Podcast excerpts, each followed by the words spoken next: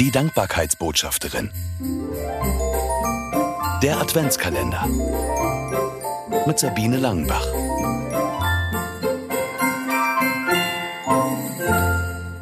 Achtzehnter Dezember.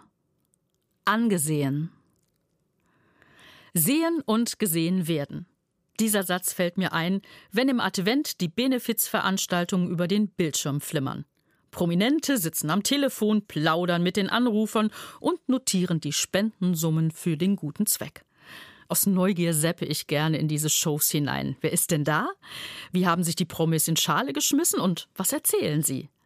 Wer dorthin geht, weiß, ich werde von vielen Menschen gesehen. Das ist ja auch Ziel und Zweck.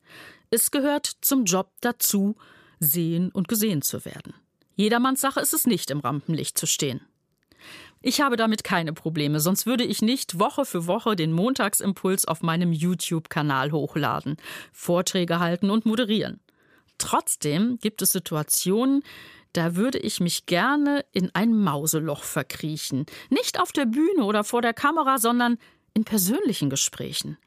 Immer dann, wenn ich den Eindruck habe, dass mein Gegenüber gar nicht mich und das, was mich bewegt, wahrnimmt, sondern nur darauf lauert, meine Schwachstellen zu finden oder nach einer Möglichkeit sucht, mir Fehler vorhalten zu können.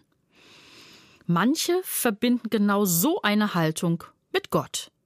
Für sie ist er einer, der vom Himmel mit Adleraugen herabschaut und darauf wartet, was ich als nächstes falsch mache.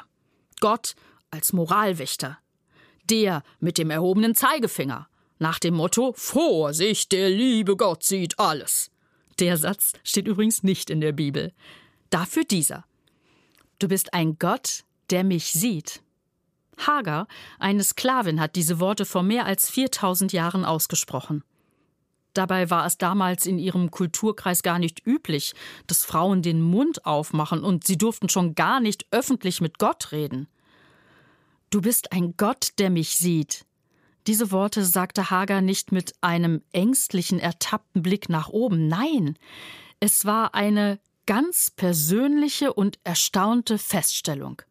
Als sie Mutterseelen alleine in der Wüste war, hat sie erlebt, dass Gott ihre Not wahrgenommen hat und sich liebevoll um sie gekümmert hat. Der allmächtige Gott hat sie, die Sklavin, gesehen und ihr dadurch Ansehen gegeben. Du bist ein Gott, der mich sieht. Daran hat sich bis heute nichts geändert. Gott sieht mich. Er liebt mich so, wie ich bin, mit allen Ecken und Kanten und auch mit meinen Fehlern. Kein noch so kritischer Gesprächspartner und auch sonst niemand auf der Welt kann mir meine Würde, meinen Wert, mein Ansehen nehmen. Das alles habe ich nämlich von Gott geschenkt bekommen, als er mich liebevoll gemacht hat. Gott sieht dich, er liebt dich, so wie du bist. Ein vertrauter Gedanke?